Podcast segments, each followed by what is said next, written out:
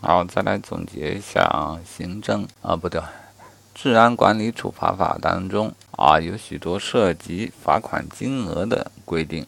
总结一下，两千块，这是哪个规定？啊，两千元是应当告知有权听证的金额。好，同时除了两千元。应当告知还有什么情形？还有一个做出吊销许可证的决定。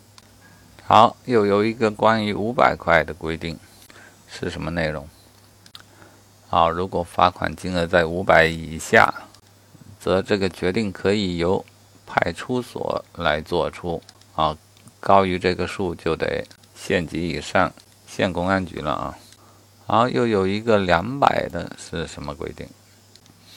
好，两百元以下的或者警告，如果在符合事实清楚、证据确凿，则可以当场作出治安管理处罚决定。啊，两百是当场做出的啊，当场决定的一个金额。哎，那还有个五十块的是什么？五十块指的是警察可以当场收缴罚款的最大的金额。